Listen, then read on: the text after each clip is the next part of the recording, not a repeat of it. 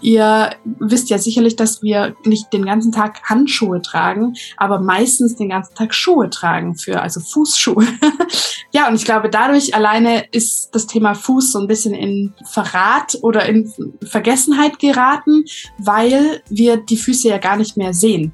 Also das ist schon mal was, was ganz äh, typisch ist. Also vielleicht nicht nur für äh, neurodiverse Menschen, die sowieso das eventuell vergessen, solange sie es, äh, bis sie es wieder sehen.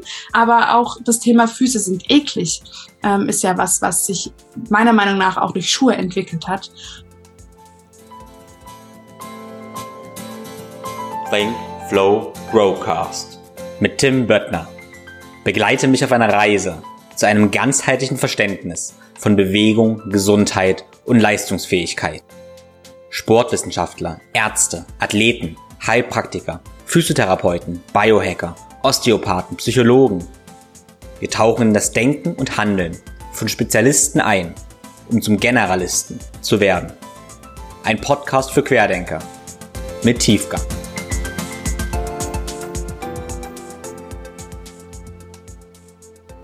Eine Frage an dich zum Start. Wenn du jetzt auf dein Smartphone tippen müsstest und sagen wir mal, du möchtest gerne dem Podcast eine Bewertung bei Apple oder Spotify hinterlassen oder eben den Podcast auf die sozialen Netzwerken teilen, würdest du dann dicke Handschuhe tragen? Ich meine so richtig dicke Handschuhe, die noch versteift sind, wie zum Motorradfahren zum Beispiel. Nee, natürlich nicht, würde nicht funktionieren. Aber wahrscheinlich machst du das den ganzen Tag mit deinen Füßen. Du sperrst also deine Füße ein und ich nenne das gerne die Fußsärge. Ja, und das Thema Füße und Barfußlaufen und Barfußschuhe, das ist das Thema des heutigen Podcasts. Wir werden nun mal barfuß geboren und damit sind unsere Füße auch die Verbindung zur Welt. Sie sind am Anfang frei und beweglich, bis wir sie eben einsperren. Im heutigen Podcast habe ich die lebensfrohe Physiotherapeutin Vivian Gläsel, aka Vivi Barfuß, zu Gast. Vivis Aufgabe besteht darin, das Barfußlaufen wieder zur Normalität zu machen und dabei so vielen Menschen wie möglich zu helfen, ihre Gesundheit durch Barfußtraining nachhaltig zu verbessern. In diesem Sinne soll dieser Podcast auch für dich der Einstieg sein, warum Barfußlaufen so wertvoll sind, ist, wie du damit ja fitter und gesünder wirst und warum es eigentlich was ganz Natürliches ist und eigentlich normal ist. Ich selbst habe vor etwa zwölf Jahren komplett auf Barfußlaufen umgesattelt. Das heißt für mich auf Barfußschuhe. Ich laufe natürlich nicht den ganzen Tag barfuß. Initialer Auslöser war für mich damals, dass ich wiederkehrend Knieschmerzen hatte vom einerseits Kraftsport, andererseits parallel sehr viel Ausdauersport. Und nach meinem Transit zum Barfußlaufen, was eine ganze Weile gedauert hat, hatte ich dann nie wieder Knieschmerzen. Das war wahrscheinlich nicht der einzige Faktor, aber für mich definitiv ein wichtiger Faktor. Damals, vor ja, zwölf Jahren, war es noch so, dass die Barfußschuhe super merkwürdig aussahen. Und da kann ich dich aber jetzt beruhigen. Es gibt mittlerweile wunderbare Modelle, die nicht mal als ja, Barfußschuhe erkannt werden. Damals war das noch ganz anders. Da gab es diese komischen Zehenschuhe, die Five Fingers, wo man irgendwie Pittiplatsch aussah. Und das war teilweise wirklich nervig, weil ein jeder immer auf die Füße geschaut hat. Ich habe damals übrigens folgende Strategie angewendet. Ich bin fünf Kilometer barfuß gelaufen, hatte dann eine Woche die Unfähigkeit, mein Sprunggelenk in irgendeine Richtung zu bewegen und hatte wahnsinnige Schmerzen. Nach einer Woche habe ich dann das Ganze wieder gemacht, sodass ich sechs Kilometer gelaufen bin. Habe den Zyklus erneut durchlaufen, eine Woche nicht laufen können und habe das dann so lange gemacht, bis es funktioniert hat. Das ist eine ziemlich dumme Methode, was ich dir keinesfalls empfehle. Und deshalb habe ich heute die Vivian zu Gast, die dir da schlauere Tipps geben kann, wie du eben den Transit zum Barfußlaufen schaffst und vor allem aber auch Motivation sammelst, eben genau heute eventuell noch damit zu beginnen oder vielleicht sogar während des Podcasts. Wie immer ist mein Tipp, dir den Podcast runterzuladen, dein Handy in Flugzeugmodus zu legen und dann loszulaufen. Lauf doch jetzt einfach mal barfuß durch den Wald und ja, genieße unsere Konversation. Meine Mission mit meinem Podcast ist es, dass du alle Aspekte deiner Gesundheit und Fitness erforschst, verstehst und dann die Tools und Taktiken hast, um mit Klarheit und Einfachheit eben deine Gesundheit selbst zu gestalten und im Informationsdschungel zu navigieren. Und dafür liefere ich dir jede Woche inspirierende Gäste und auch meine persönlichen Einsichten mit Solo-Episoden. Wir möchten ein Bild zeichnen, was holistische Gesundheit wirklich bedeutet.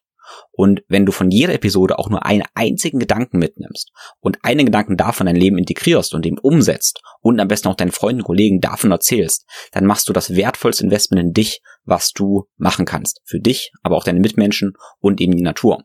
Vergiss nicht, Schritt für Schritt. Jeden Tag ein Prozent ist ein wahnsinniger kumulativer Effekt. Also keine Angst, wenn du nicht alles umsetzt, sondern jeder kleiner Schritt zählt. Wenn ich dich auf dieser Reise unterstützen kann, dann habe ich verschiedene Möglichkeiten für dich. Zum Thema Bewegung, eine Mobilitätsroutine anhand deiner motorischen Entwicklung habe ich für dich ein E-Book, Online-Kurse und auch meine Live-Workshops. Die Links dazu findest du in den Show Notes. Bevor es losgeht, möchte ich einen Sponsor für diese Episode danken, die es mir ermöglichen, dir eben jede Woche, jeden Donnerstag eine neue Episode zu liefern. Und das ist Brain Effect. Brain Effect ist ein Berlin Unternehmen, was Supplements macht für besseren Schlaf, bessere Konzentration und bessere Stimmung. Wenn du mir folgst, dann sollte dir klar sein, dass die Basis für besseren Schlaf und Konzentration und Stimmung eben ein gesunder Lebensstil ist. Aber on top können wir eben mit Supplements das Ganze unterstützen. Und ich bin ein Fan von, weil, ja, es einfach funktioniert. Für meine Konzentration, wenn es eben wirklich drauf ankommt, nehme ich zum Beispiel gerne Fokus. Fokus ist ohne Koffein, aber dafür enthält es eine ganze Menge Adaptogene und Kofaktoren für unser Gehirn, wie zum Beispiel CDP-Cholin oder Prami, Ginkgo, Ginseng sowie B-Vitamine. Ich nehme Fokus übrigens gerne mit etwas Fett, wie zum Beispiel MCT-Öl, damit die Nährstoffe schneller meine Blut-Hirn-Schranke passieren. Am Abend, wenn ich Blaulicht nicht vermeiden kann, dann bin ich ein großer Fan des Sleep Sprays, was ein Melatonin-Spray ist. Das Schöne daran ist es aber, dass es so niedrig dosiert ist, dass du mit jedem Sprühstoß nur 0,125 Milligramm hast. Also auch geringe Dosen nehmen kannst, die eben nicht überphysiologisch sind. Schau also gerne mal bei Brain Effect vorbei. Und mit dem Code FLOW15, F-L-O-W 15, alles groß, sparst du 15% auf alle Produkte. Den Link dazu findest du in den Show Notes und dort findest du auch alle meine Empfehlungen auf der Tim empfiehlt Seite. Nun aber ohne viele weitere Worte, viel Spaß. Bei mir geht's ja ganz, ganz viel um ja, ganzheitlich Gesundheit und Fitness und ich mache mir konstant Gedanken darüber, was denn Prinzipien sind und so der Quell von ganz vielen Dingen rund um Gesundheit und Fitness. Und wenn wir über Ursachen praktisch reden und von Quellen reden, dann könnte man an der Wurzel anfangen. Ich spanne ich jetzt ganz kreativen Bogen und die Wurzel könnte der Kontakt zum Boden sein und das ist unser Fuß. Ha. Äh, das war tatsächlich spontan jetzt. Ähm, ja, und es geht heute tatsächlich um den Fuß, sprich Barfußlaufen, ob das sinnvoll ist, was allgemein der Fuß mit unserem ganzen Körper macht, was Zusammenhänge sind Genau, und dafür habe ich mir eine Expertin eingeladen, die Vivi oder Vivian. Gleich freue ich mich, dass du dich vorstellen darfst, aber ich möchte zwei, drei Worte zu dir sagen, wie ich dich kennengelernt habe. Also ich bin dir auch ein bisschen über soziale Netzwerke gefolgt und letztendlich hast du mich angestrahlt. Also du strahlst einfach ganz, ganz, ganz viel Lebensfreude aus, ganz, ganz, ganz viel Vitalität. Und es gibt immer Menschen, die schätze ich wegen ihren Wissen irgendwie sehr und die strahlen bestimmte Dinge aber nicht aus. Ich habe manchmal Probleme damit, wenn ich dann sehe ich so ein Gap von wegen, okay, sie sagen, reden über Gesundheit und Fitness und sowas, aber strahlen das nicht aus. Und du strahlst Lebensfreude, Vitalität so enorm aus und bist dazu aber halt noch super kompetent. Deshalb wollte ich mich super gerne mit dir verbinden und freue mich, dich hier willkommen zu heißen. Also, erstmal herzlich willkommen. Vielen Dank. Also auch Respekt an diese geniale Überleitung, die angeblich spontan war. Ähm, ähm, ja, da ziehe ich meinen Hut vor auf jeden Fall. Vielen Dank äh, auch für die ganzen Komplimente. Dankeschön, Dankeschön. Ja, also genau, ich habe erst gar keine Frage gestellt, deshalb war es vielleicht ein bisschen verwirrend, aber in diesem Sinne jetzt, ähm, ja, erzähl gerne mal, wer, wer bist du? Wo kommst du her? Was ist so deiner, dein Werdegang und wie bist du dann letztendlich zum Thema Fuß gekommen? Genau, also mein, mein bürgerlicher Name ist Vivian und ähm, ich heiße auf Social Media Vivi Barfuß, beziehungsweise habe so meine Marke auch genannt. Und ich bin Physiotherapeutin und seit geraumer Zeit auch Fußexpertin, ähm, selbst ernannte, beziehungsweise Barfußcoach von der Barefoot Academy ausgebildet äh, damals noch. Und ich beschäftige mich wahnsinnig gerne mit Füßen, was für manche vielleicht ein bisschen creepy ist, aber es ist tatsächlich ein Thema, in das ich mich sehr, sehr gerne immer noch rein nörde, weil es super spannend ist und weil man dazu immer noch mehr lernen kann. Und ja, das gebe ich weiter ähm, an Menschen, die das lernen möchten, beziehungsweise betreue ich mit meinen Online-Kursen Menschen, die Schmerzen in den Füßen haben oder die präventiv was tun möchten, damit ihre Füße mal nicht schmerzen, beziehungsweise immer stark und beweglich bleiben. Genau, das mache ich. Ja, Füße sind super faszinierend. Aber was ist denn die Faszination von Füßen? Warum sind die so komplex? Ähm, und warum haben wir das vielleicht auch ja, vergessen? Ähm, teil mal deine Begeisterung, damit wir den Hörer jetzt direkt abholen können, warum es lohnt, sich hier dran zu bleiben. Ja, gerne. Also ich weiß nicht, warum Füße so genial sind, aber wahrscheinlich einfach, weil die Evolution äh, passiert ist und deswegen ähm, ja unsere Füße uns ganz, ganz weit tragen mussten und eben ganz viele verschiedene Fähigkeiten können mussten und deswegen haben wir uns so entwickelt. Ich weiß nicht, ob ihr mal schätzen wollt, aber wenn ihr jetzt zuhört oder zuschaut, dann schätzt doch mal, wie viele Gelenke in einem Fuß vorhanden sind. Ähm, können wir mal kurz durchüberlegen. Na, na, na, es gibt alleine schon zehn Zehen rechts und links und so weiter. Also 15. Also es gibt 33 Gelenke in einem Fuß. Und ich finde allein das schon richtig äh, umhauend. Und ansonsten kann man sich natürlich vorstellen, dass es da dementsprechend viele Bänder gibt, die diese Gelenke verbinden und dementsprechend auch viele Muskeln, die diese äh, ganzen Bewegungen, die wir im Fuß und die ganzen Lasten, die wir mit dem Fuß aufnehmen und tragen, äh, ja, bewerkstelligen können. Und das alleine ist schon Faszination genug. Wenn man sich dann noch ein bisschen mit der Biomechanik, also wie funktioniert ein Fuß, beziehungsweise wie verändert sich die Biomechanik, wenn irgendwas nicht funktioniert, wenn wir in engen Schuhen stecken oder äh, in Schuhen, die eine harte Sohle haben oder zum Beispiel eine orthopädische Einlage tragen, dann geht's erst so richtig los, richtig interessant zu werden. Und ja, das ist was, ähm, das mache ich ultra gerne und nehme euch jetzt ein bisschen mit, genau. Und warum Füße nicht mehr ganz so äh, präsent sind, beziehungsweise warum das nicht so ein Thema ist, über das jeder spricht, weiß ich nicht genau. Aber ihr wisst ja sicherlich, dass wir nicht den ganzen Tag Handschuhe tragen, aber meistens den ganzen Tag Schuhe tragen für, also Fußschuhe. ähm, ja, und ich glaube, dadurch alleine ist das Thema Fuß so ein bisschen in ähm, Verrat oder in Vergessenheit geraten, weil wir die Füße ja gar nicht mehr sehen. Also das ist schon mal was, was ganz äh, typisch ist. Also vielleicht nicht nur für äh, neurodiverse Menschen, die sowieso das eventuell vergessen, solange sie es, äh, bis sie es wieder sehen. Ähm, aber auch das Thema Füße sind eklig, ähm, ist ja was, was sich meiner Meinung nach auch durch Füße ähm, oder durch Schuhe entwickelt hat. Ähm, genau, und da gehören ganz, ganz viele Aspekte mit dazu. Aber das sind so die offensichtlichen, glaube ich, beziehungsweise nicht sichtlichen, sichtbaren. Ja, ja, ich, ich nenne das manchmal auch Fußsärge. Also Schuhe sind so ein bisschen mhm. wie Fußsärge.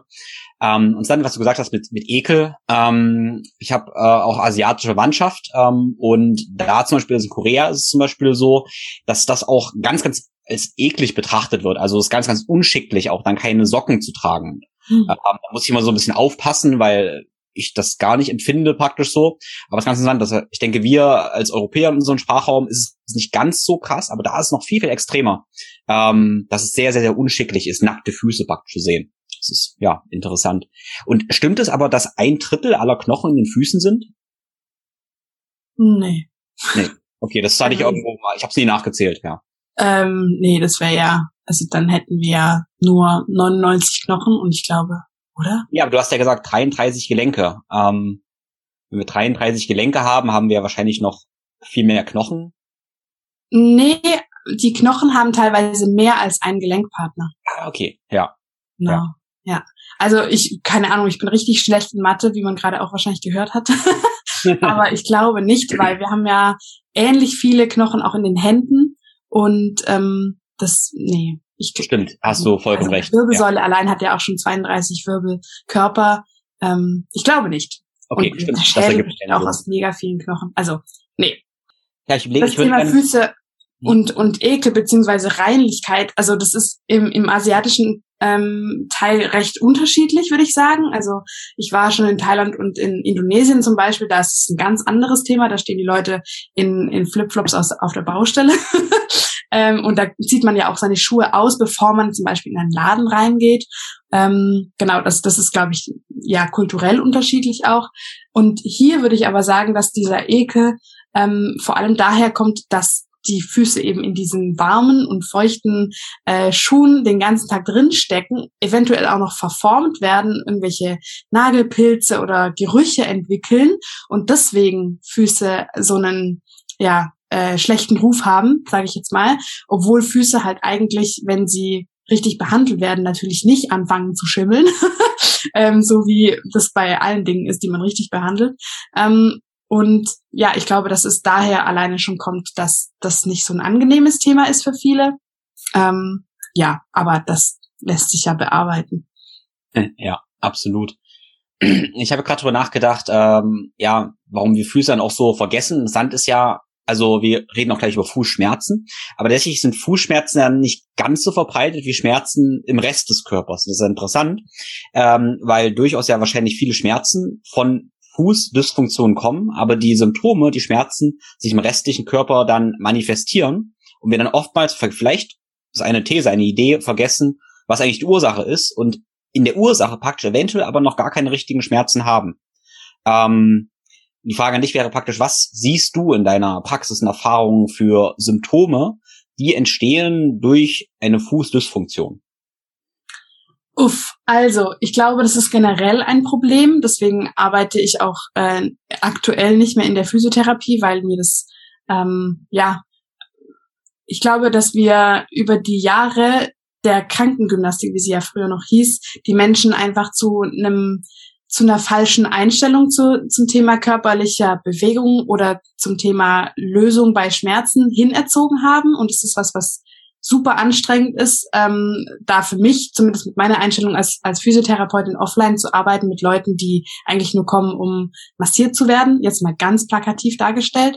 Und ähm, dass die Schmerzen nicht immer dort sind, wo tatsächlich auch die Ursache des Problems liegt, ist uns wahrscheinlich allen bewusst, aber es, da gibt es ganz viele Menschen, die ähm, dieses Wissen oder ja die Ahnung davon nicht haben. Und deswegen würde ich dir auf jeden Fall zustimmen. Das kann natürlich sein, aber man muss da ganz klar auch aufpassen, denn äh, es wäre unprofessionell zu sagen, das ist immer so, ähm, dass die Wurzel des Problems woanders liegt als jetzt zum Beispiel die physische Manifestation des Schmerzes. Ähm, genau. Aber ein Beispiel, das vielleicht auch einfach verstanden werden kann, ist auf jeden Fall der, das Thema Knickfuß oder Plattfuß. Also wenn das Sprunggelenk nach innen knickt oder wenn die Sprunggelenke zueinander knicken, dann hat es natürlich eine Auswirkung auf den Unterschenkel und der Unterschenkel ist verbunden mit dem Sprunggelenk, aber auch mit dem Kniegelenk. Und wenn die ganze, also die ganze Statik des Beines hängt entweder von der Hüfte ab oder von den Füßen und oder vom Hüftgelenk. Man sagt so im allgemeinen Sprachgebrauch Hüfte, aber das, ich meine Hüftgelenk. Und natürlich kann man davon ausgehen, dass wenn jetzt zum Beispiel jemand eine starke ähm, X-Bein- oder Plattfuß-Thematik hat, dass das sich auswirkt auf das Kniegelenk und dass da dann eben auch eine X-Bein-Thematik ähm, ja, sich zeigt. Und da kann man auf jeden Fall sagen, also da habe ich auch schon viel Erfahrung gemacht mit äh, meinen Kursteilnehmerinnen und äh, Kursteilnehmerinnen, warte, das habe ich zweimal gesagt, ähm, dass man eben natürlich die Statik beeinflussen kann, indem man also die Statik des Knies beeinflussen kann, indem man den Fuß auch äh, aufrichtet zum Beispiel. Genau.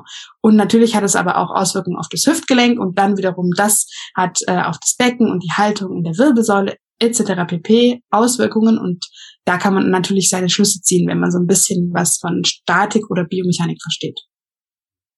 Ja, mein Verständnis ist halt der Fuß der Kontaktpunkt zum Boden, also da, wo die Kraft primär erstmal eingeleitet wird. Und da sollten wir uns Gedanken machen, wie dieser Kontaktpunkt zum Boden ja funktioniert. Und deshalb habe ich Kontaktpunkt gesagt. Und das ist interessant, weil du hast gesagt 33 Gelenke. Und man denkt manchmal Fuß, ich trete auf und habe diesen Kontaktpunkt. Aber es ist ja halt so viel mehr, was da eigentlich so passiert. Mhm. Ähm, sehr, sehr unendlich komplex. Und das können wir und wollen wir jetzt ja gar nicht im Einzelnen aufdröseln, sondern das mhm. auch viel anschauen. Aber mich würde interessieren, kannst du ein Bild malen von einem gesunden Fuß? Also wie kann sich vielleicht ein Hörer dann so, so einen kleinen Selbsttest sich das vorstellen, so reflektieren, okay, ist mein Fuß mh, gesund, so wie er ursprünglich vielleicht designt wurde, oder habe ich mich davon schon entfernt? Weil das Problem ist natürlich immer das, was wir jetzt über 10, 20, 30, 40, 50 Jahre machen, äh, das ist für uns normal. Und dann nehmen wir ja gar nicht mehr so wahr, der Unterschied zwischen normal und natürlich. Also was wäre mhm. jetzt ein natürlicher Fuß? Also Füße sind grundsätzlich ganz arg unterschiedlich, auch in ihrer Form.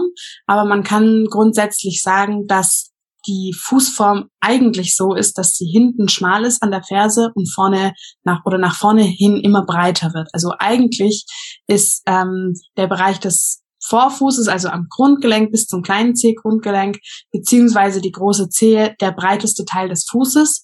Und ähm, ja, viele haben eben nach vorne spitz zulaufende Füße, beziehungsweise eben auch nach vorne spitz und symmetrisch zulaufendes Schuhwerk. Und da lässt sich natürlich eine Verbindung herstellen zwischen ähm, ja, spitzen Schuhen und verformten Zähnen.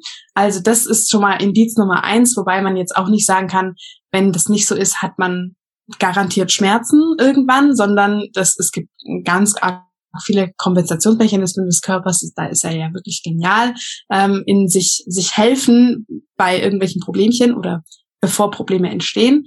Aber grundsätzlich kann man schon sagen, vorne der Fuß sollte quasi eine V-Form haben und vorne breit sein. Und wenn das nicht der Fall ist, dann ähm, kann man auf jeden Fall an seiner Zehenbeweglichkeit arbeiten. Und du hast vorhin so einen Selbsttest genannt. Wir haben tatsächlich auch einen, einen kostenlosen Selbsttest bei uns auf der Webseite. Da kann man ähm, mit Bildern eben vergleichen, wie sieht mein Fuß aus und meine Zehenform des großen Cs und wie ist das ähm, in der Grafik im Selbsttest. Und dann kann man das rausfinden. Genau. Wie es um die Fußgesundheit ja. steht. Cool, den Selbsttest verlinke ich natürlich in den Show Notes, kann jeder gerne mal machen. Äh, und ich fände es trotzdem auch spannend, wenn man den so ein bisschen, ähm, zum Beispiel das großen C angesprochen. Ähm, ist ja spannendes Thema. Allgemein der große C, wenn ich jetzt zu runter gucke, zu meinem Fuß, in welche, gibt es da einen Richtwert, in welche Richtung der zeigen sollte, wie der stehen sollte, was natürlich und gesund wäre? Am besten nach vorne. also ähm, es hängt natürlich auch davon ab, wie man den Fuß aufstellt. Also wenn man zum Beispiel leicht ausgedreht steht, dann ist das ja schon mal was anderes, wie als wenn die Fußinnenkanten parallel zueinander stehen und der C dann nach geradeaus zeigt sozusagen. Ähm, grundsätzlich kann man sagen, dass der große C gerne in der Verlängerung von dem Mittelfußknochen, zu dem er gehört, stehen soll und da eben achsengerecht ähm, ja, sich positioniert haben sollte. Ähm, ja, und wenn man eine Linie ziehen würde, zum Beispiel von, vom Zehennagel des großen Cs durch die zwei Phalanxen, heißen die auf Latein, ich weiß nicht, wie die auf Deutsch heißen, also durch, durch den C, bis zum Grundgelenk und dann ähm, ja diese Linie einfach verlängert, dann sollte diese Linie idealerweise in der Ferse enden oder durch die Ferse gehen und nicht außerhalb. Also wenn man da mh, mm, eine Achsabweichung hat und das tatsächlich konsequent, das ist für Laien erstaunlicherweise nicht so einfach, da eine gerade Linie zu ziehen und zu wissen, wo die Knochen sind. Aber wenn man da eben, ja, ehrlich zu sich ist und diese Linie gerade zieht, dann landet die eben häufig nicht in der Ferse, sondern ähm, ja, innerhalb quasi oder also innen zum Körper hingesehen, innen. Genau. Also das ist schon mal ein ganz guter, ganz guter Richtwert, denke ich. Ähm, hast du noch weitere so Indikatoren, was jeder mal, wo jeder schauen kann, wo er gerade steht? Haha. Haha. ähm, grundsätzlich ist Schmerzfreiheit schon mal ein gutes Indiz, glaube ich. Also wenn man seinen Füßen vertrauen kann, wenn man sich sagen kann, hey, ich kann jetzt problemlos einfach zehn Kilometer wandern gehen und da werde ich ähm, mich heute Abend gut fühlen und nicht, uff, da werde ich wahrscheinlich Probleme haben. Also wenn man das von sich sagen kann, ähm, ist es, glaube ich, ein guter, ein gutes Gefühl über seine körperliche Fitness, so. Aber grundsätzlich, wenn man keine Schmerzen hat, ist schon mal ein gutes Zeichen. Es gibt natürlich auch Menschen, die haben krass verformte Zähne und die haben auch keine Schmerzen, die haben aber dann natürlich Auswirkungen auf das Bewegungsausmaß und auf die Bewegungsqualität weiter oben in den aufsteigenden Gelenken.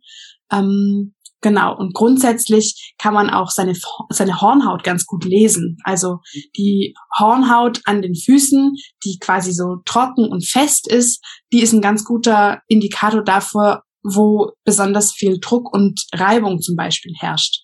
Und das ist einfach nur ein Zeichen von Belastung. Und Belastung ist auch überhaupt nicht schlecht. Wir brauchen Belastung, um auch belastbar zu sein und ähm, ja, das auch zu bleiben.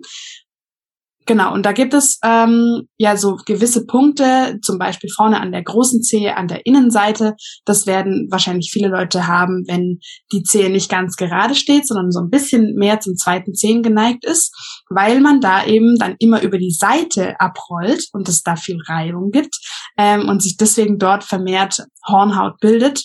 Und ähm, ja, das ist zum Beispiel ein Punkt, wo man ähm, das ganz gut sehen kann, dass da eben nicht achsengerecht über den großen Zehen abgerollt wird, sondern eben so ein bisschen über die Seite mit ein bisschen mehr Rotation und in dem Fall Adduktion von diesen großen Zehen. Genau. Ja. Ein sehr guter Indikator. Das ist interessant. Ich habe mir leider den rechten großen Zeh zweimal schon gebrochen gehabt. Oh. Und gerade nach dem ersten Mal ähm, war das auch, hat das ganze Weile gedauert und ich habe dann auch eine das so entwickelt, dass ich den rechten Fuß dann nochmal weiter außen rotiert habe, mhm. damit auch den ganzen Fuß und eben genau, und der C lässt sich leider nicht mehr so ganz beugen. Und äh, ich war tatsächlich bei mehreren Physiotherapeuten gewesen und die haben auch Übungen gegeben, die aber oft zu einer Überreizung geführt haben, zu mehr Schmerzen und ich würde es gerne mal auch genau nochmal richtig checken lassen, so, aber ich habe das Gefühl, tatsächlich auch irgendwie Knöchern wirklich was getan. Also immer wenn ich es mehr mobilisiere, kriege ich mehr Schmerzen wieder, obwohl das Jahre her ist so. Ähm, aber auf jeden Fall ist interessant, dass genau das, was du sagst, ist bei mir, dass ich vor allem rechts dann an dieser Stelle mehr Hornhaut habe, weil ich genau so da kompensiere, weil eben die Beweglichkeit im großen C nicht mehr so gegeben ist. Und das ist für mich dann auch interessant. Ähm, du hast so schön gesagt, es kann alles, es muss aber nicht. Ja, bei mir ist der Zusammenhang immer ziemlich klar. Mein rechter Fuß rotiert deshalb mehr aus. Ich sehe diese Hornhaut.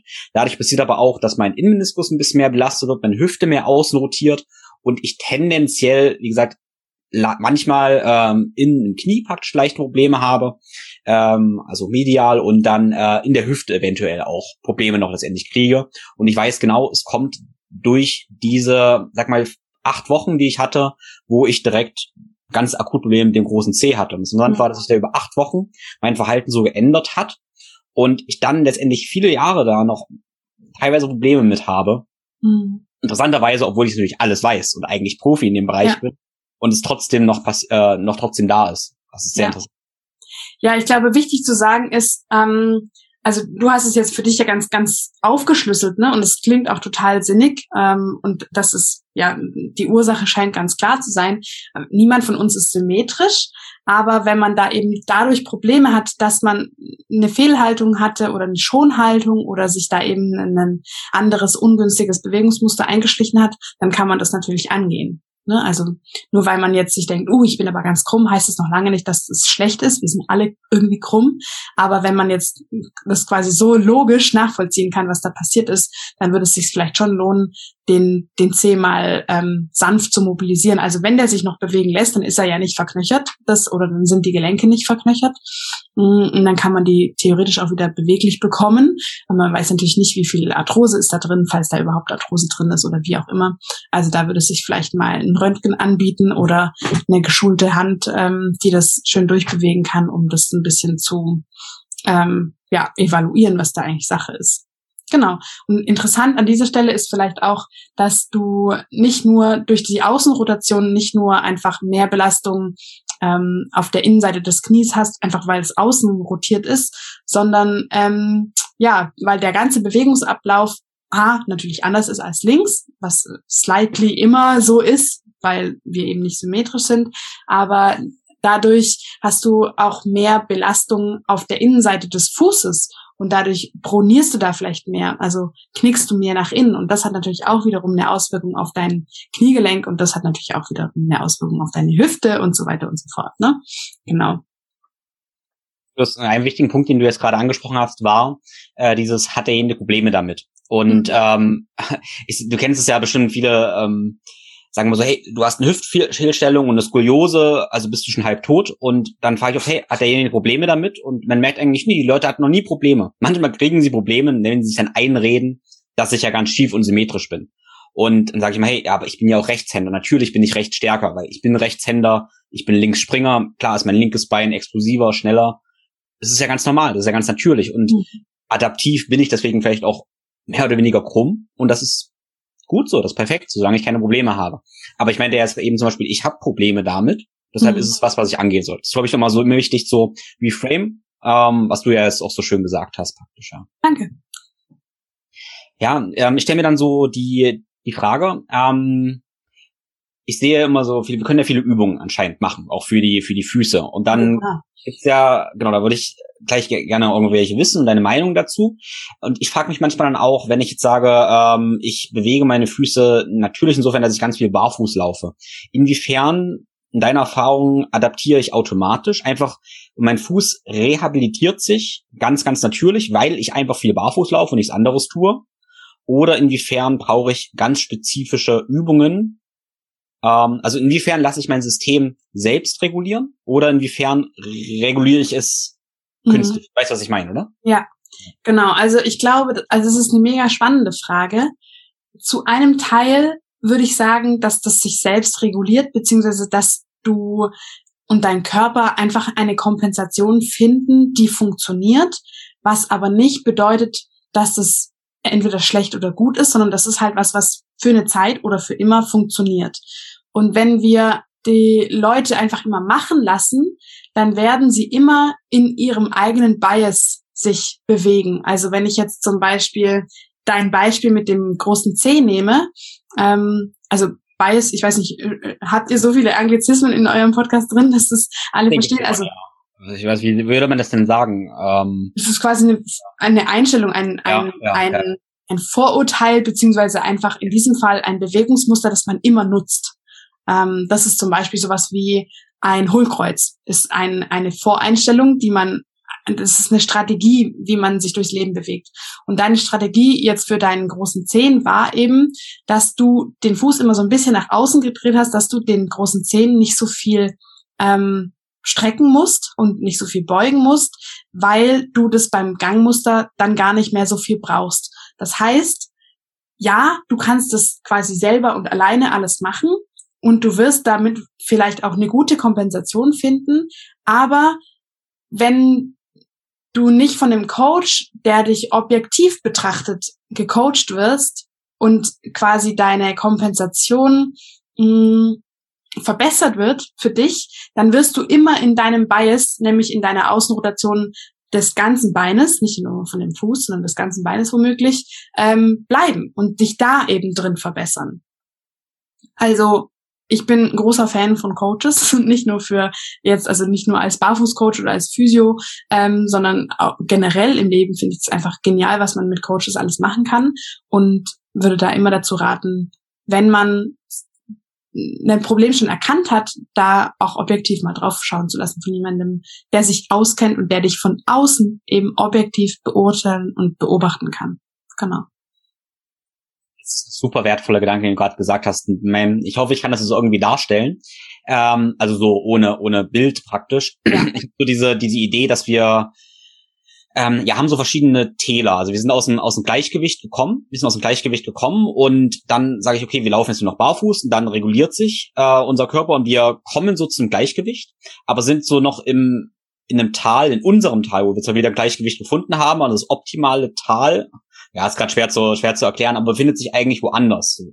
Ähm, und genau, wir werden halt ziemlich gut in ich würde sagen, ein schlechten Muster mehr oder weniger. Das ist ein bisschen, also ich komme ja auch so ein bisschen aus dieser Movement-Welt und da gibt's ja den Gedanke, ja, mach Dinge einfach ganz, ganz oft, das wird sich alles regulieren. Gibt's die ganz bekannte Hocke-Challenge, zum Beispiel Hocke halt jeden Tag für eine halbe Stunde, danach kannst du perfekt hocken.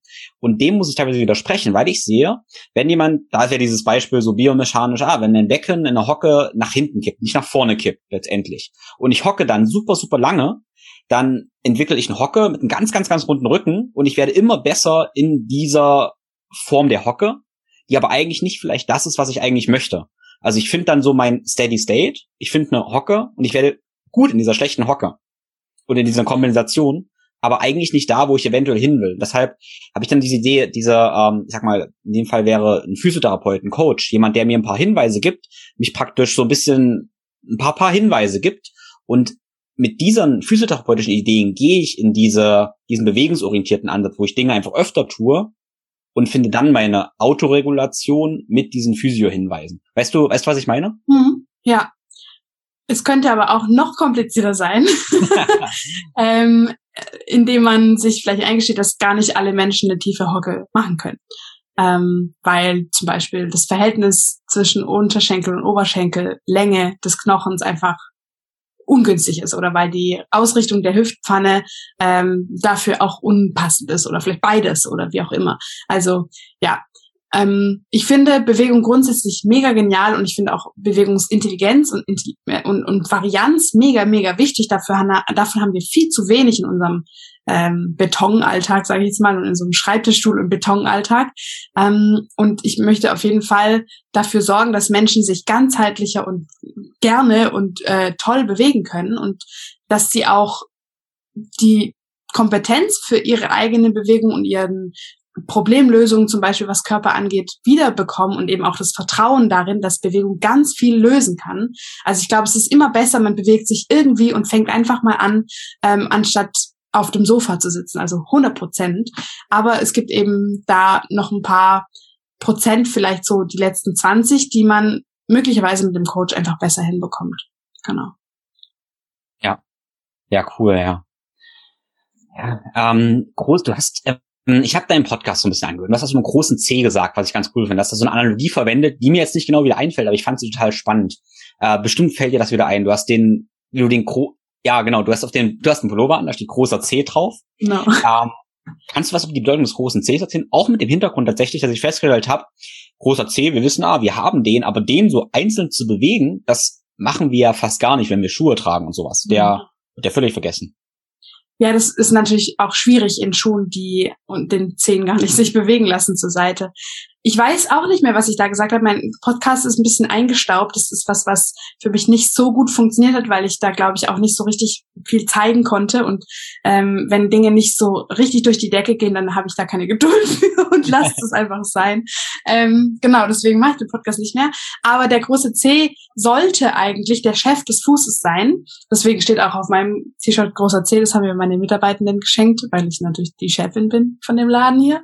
Und ähm, sollte eigentlich eigentlich, also der große C sollte eigentlich 19 Prozent, äh, 19 mal mehr Gewicht übernehmen als die kleinen vier Kollegen zusammen. Also der große C ist dafür da, dass wir darüber abrollen, dass wir da drauf stehen. Wenn wir den großen Zehen belasten, ver, ähm, ja, verschraubt sich quasi auch der ganze Fuß besser und verwringt sich zu einem festen Hebel, den wir auf jeden Fall brauchen, zum Beispiel zum Abstoßen, also beim Abrollen Vorgang, wenn wir nach vorne gehen, um Lasten effizient zu übertragen. Und ähm, ja, der, der große C mit seiner Muskulatur hat ähm, auf jeden Fall eine Längsstrebe und eine Querstrebe im Fuß. Also ist mega, mega wichtig für die Stabilität des Längsgewölbes und aber auch für das Quergewölbe. Und es, also ja, jetzt ich ich fange nur an. Ne? Also das ist mega mega wichtig, dass wir den äh, gut benutzen können. In erster Linie, dass wir richtig drauf stehen, weil sich dadurch eben schon das Längsgewölbe aufbaut. Aber äh, wenn wir den auch noch richtig vom, beim Abrollen und äh, bei ganz vielen Bewegungsabläufen eben richtig benutzen können und der sich gut bewegen kann und der stark ist vor allem auch oder die Muskulatur außenrum stark ist, dann haben wir einfach ganz viel gewonnen. genau.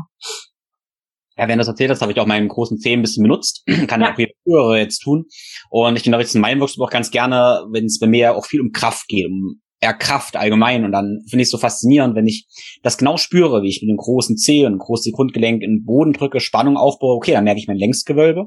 Ich merke plötzlich auch meine ganze fasziale Bahn, bis ich letztendlich meine Adduktoren, meine Hamstrings merke und meine Hüftaktivierung, meine Hüftintegrität letztendlich spüre. Und das ist so faszinierend, weil der großer C kräftiger ist und ja, irgendwie gut funktioniert, habe ich plötzlich stabileres Becken und tatsächlich auch stabileren Mittelkörper und alles. Ähm, ich nenne den großen Zeh manchmal auch so den Daumen des ähm, Unterkörpers. Also ja, ist es hat nicht diese Greiffunktion wahrscheinlich, aber beim Daumen habe ich es auch so ein bisschen. Wenn ich den Daumen benutze, spüre ich tatsächlich auch, wie dadurch meine Brustmuskulatur und so weiter zu einem gewissen Maße aktiviert wird. Ja, also wie ich, ja, ich glaube, du hast gerade auch nach Übungen gefragt und ja, was genau. ganz, ganz oft ähm, empfohlen wird, leider von orthopädischen Praxen, sind Greifübungen. Und das war jetzt gerade eine schöne Analogie zum Fuß, die aber technisch gesehen falsch ist. Ja, also ja, ja. der Fuß, äh, weißt du ja auch, der Fuß hat ähm, zwar auch fünf Finger quasi, so wie die Hand, aber ein großer Unterschied vom menschlichen Fuß zum zum Beispiel Schimpansenfuß ist, dass der große Zeh eben nicht opponieren kann. Also der kann nicht von wie wie wir quasi, also das ist eine Opposition vom äh, Daumen zum kleinen Finger zum Beispiel und das kann ein Fuß nicht und das muss ein menschlicher Fuß auch nicht können. Ähm, dafür hat die, also ist der, ist der große Zeh einfach ganz anders angelegt. Die zeigen ja alle nach vorne und bei der Hand zeigen vier Finger nach vorne und einer zeigt zur Seite, der Daumen nämlich. Und ja, ein, ein großer, ein, ein großes Mythos, glaube ich, ist es, dass man mit Greifübungen den Fuß korrekt und sinnvoll stärken kann. Also natürlich kann man mit Greifübungen zum Beispiel die Muskeln, die die Zehen beugen, stärken, einfach weil so Muskeln halt trainiert werden. Aber das macht jetzt nicht unbedingt. Ähm, Wie oft mache ich das ja eigentlich im Alltag? Wie oft brauche ich das ja? Genau, du brauchst es nie im Alltag, weil du halt kein Affe bist, der den Baum hochklettert und deswegen, also der mit seinem Fuß C die, die, die Liane umschlingen kann. Ne? Mhm. Also das passiert einfach nicht. Und für den für das Gangmuster ähm, ist der Beuger des großen Cs schon wichtig, aber die die die die kurzen Beuger und die langen Beuger der kleinen Zehen zum Beispiel nicht.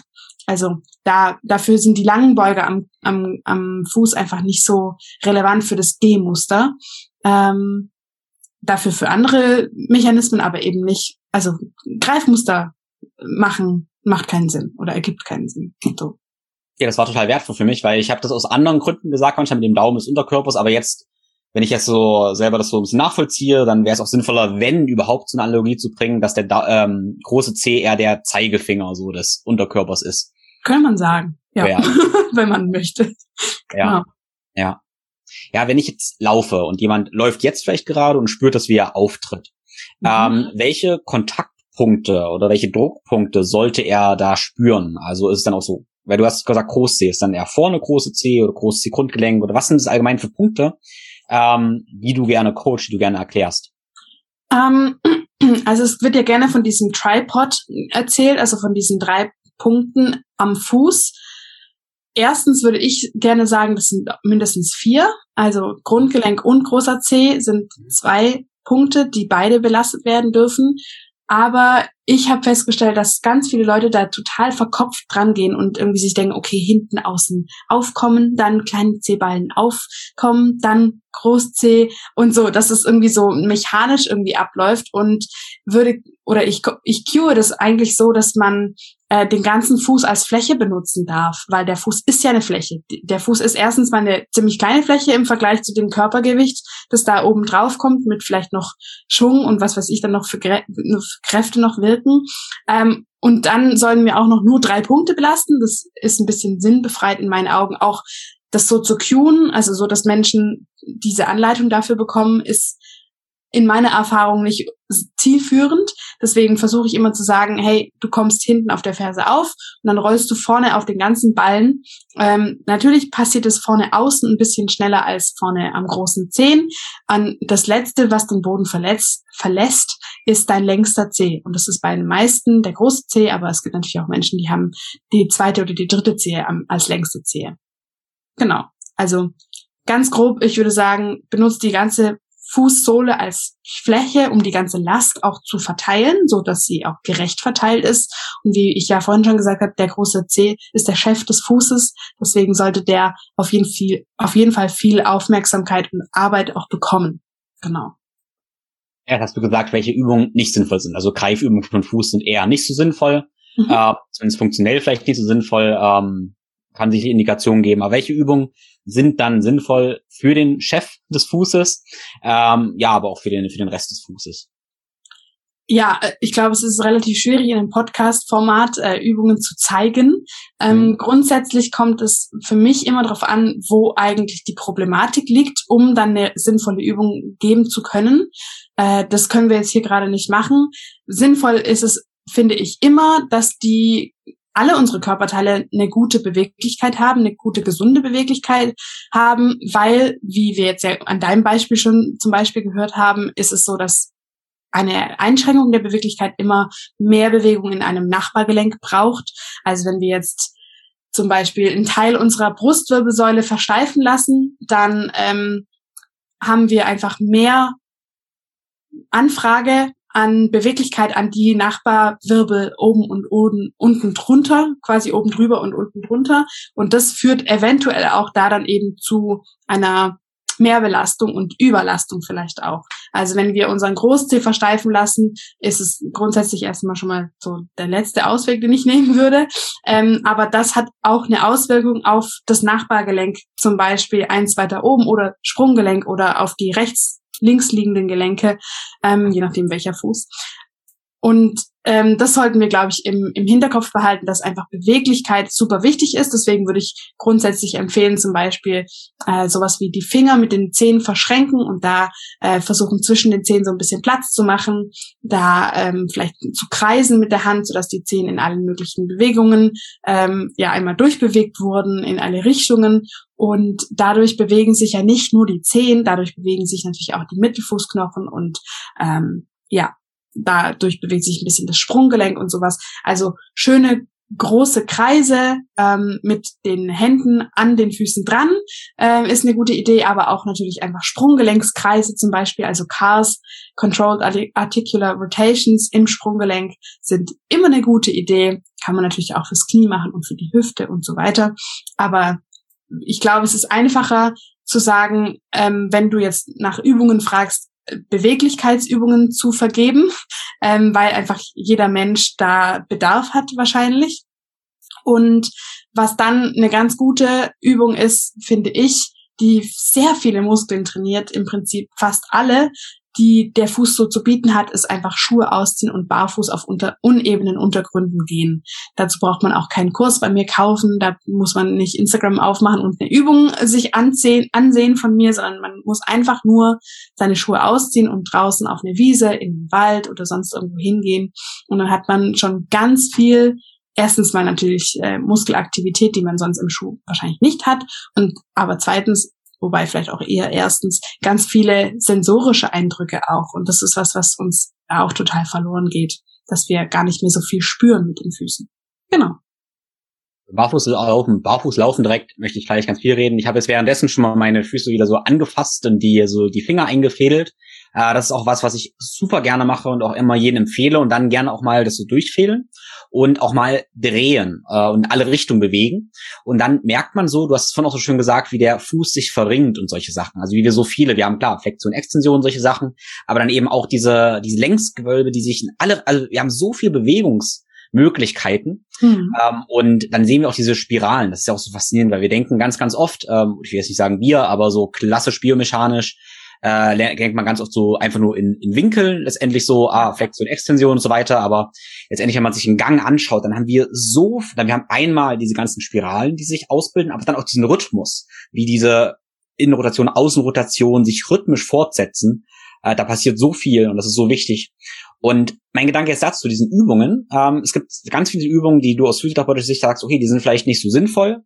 Ähm, garantiert. Du hast da wahnsinnig viel Erfahrung mit. Und ich tatsächlich würde ich aber sagen, manche Sachen sind insofern sinnvoll, weil wir damit Achtsamkeit haben. Also oder Bewusstsein herstellen. Also wenn die zum Beispiel jetzt vom Greifen her vielleicht nicht so sinnvoll sind, die Übungen, denke ich, wir beschäftigen uns mit den Füßen und dadurch haben wir diese sensorischen Reize und diese Kartierung im Kopf, dieses Mapping wieder. Und deshalb finde ich auch dieses Anfassen und Drehen so gut, weil wir damit einfach eine Verbindung zum Fuß wieder einbauen und diese oder aufbauen und diese ich sag mal, diese, was ich vorhin meinte, kurz mit diesen ähm, Fußsärgen, die Schuhe, das heißt ja, wir, wir töten unsere Füße regelrecht sensorisch. Und in dem Moment, wo wir anfangen, sie anzufassen, zu beleben, ähm, ich glaube tatsächlich, das ist dann, das wäre das eine Auswirkung die Physiotherapie, ich glaube, ganz viele physiotherapeutische Übungen funktionieren nicht, weil sie biomechanisch genau das Richtige machen, sondern weil derjenige da mit Achtsamkeit und Bewusstsein ein bestimmtes Körperregion wieder lenkt und das ganz viel macht, so. Weißt du, weißt du, was ich, was ich meine? Ja, also ich glaube, das habe ich ja vorhin auch schon gesagt, dass egal wie man sich bewegt, dass es schon mal gut ist, dass mhm. man sich bewegt. Das mhm. meinte ich, oder das, mein, das ist, glaube ich, das was ähnliches, was du gerade gemeint hast. Und ich bin, bin gar nicht der Meinung, dass so viele physiotherapeutische Übungen äh, Bullshit sind auf gut Englisch, sondern ähm, es gibt einfach wahnsinnig wenige Physiotherapeutinnen und Physios, die sich mit Füßen auskennen und mit Biomechanik des Fußes. Ähm, das ist, glaube ich, eher so das Problem, äh, dass es einfach gar nicht also in, in meiner Ausbildung habe ich das nicht gelernt, was man da so richtig viel machen kann und ähm, muss es jetzt eben mir selber äh, beibringen und bringe das dann jetzt auch Physios bei. Aber das ist, glaube ich, das viel größere Problem, dass wir erstens generell zu wenig Krafttraining in der Physiotherapie machen und dann ähm, natürlich, dass wir auch viel zu wenig Wissen über Füße und wie man Füße stärken kann ähm, in der Physiopraxis haben interessant. Gut, da bist du ja eine absolute Vorreiterin und machst ja jetzt eben auch direkt ähm, Ausbildung und Fortbildung, wie ich gehört habe, für Physiotherapeuten. Ähm, Unter anderem, genau, ja. Total spannend. Ja, ähm, aber warte mal zum Thema dann Barfußlaufen. Ähm, ja. Also es gibt ja nun viele, ein großes Spektrum Barfußlauf. Klar, wir können komplett barfuß laufen, wir können aber auch Barfußschuhe tragen. Oder nachher möchte ich auch noch fragen, okay, wir können ja auch Flipflops tragen. Ist das nicht auch Barfußlaufen? Ähm, das ist aber ein Thema für, für nachher. Aber wenn wir jetzt einen Übergang machen wollen von normalen Schuhen zu Barfußlaufen, was sind da so deine Richtlinien? Wie können wir das schaffen? Ähm, genau, was empfiehlst du da? Von Schuhen, von konventionellen zu Barfußschuhen genau, oder von genau, genau, konventionellen ja. zu ganz Barfuß? Ähm, vielleicht das ganze Spektrum. Vielleicht, wir nehmen an, äh, wir tragen ganz normale Schuhe. Ja. Ähm, ganz normale Schuhe meine ich jetzt, ja, gedämpfte Schuhe, Wölkchenschuhe, was auch immer. Wölkchenschuhe. Ähm, ja, Wölkchenschuhe sind bei mir immer, ähm, Wölkchenschuhe sind immer diese Sportschuhe, so Essex ja. oder so dicken Sohlen, wo man wie auf Wölkchen läuft, ja. wo man die Sprunggelenke schon panisch sieht nach Stabilität suchend. ja. ähm, was dann gut sein soll. Ähm, ganz merkwürdig. Ja, genau. Sehr geile. Sehr geiles Bild. Ähm, ja, grundsätzlich würde ich vorschlagen, das einfach mal langsam zu machen und nicht zu übertreiben, denn äh, wie wir gerade gehört haben, gibt es ja Muskeln im Fuß und die können auch ordentlich Muskelkater produzieren. Und wer schon mal Muskelkater irgendwo im Körper hatte, Glückwunsch, das ist gut. Äh, und grundsätzlich kann man das eben an den Füßen auch haben, aber es super unangenehm.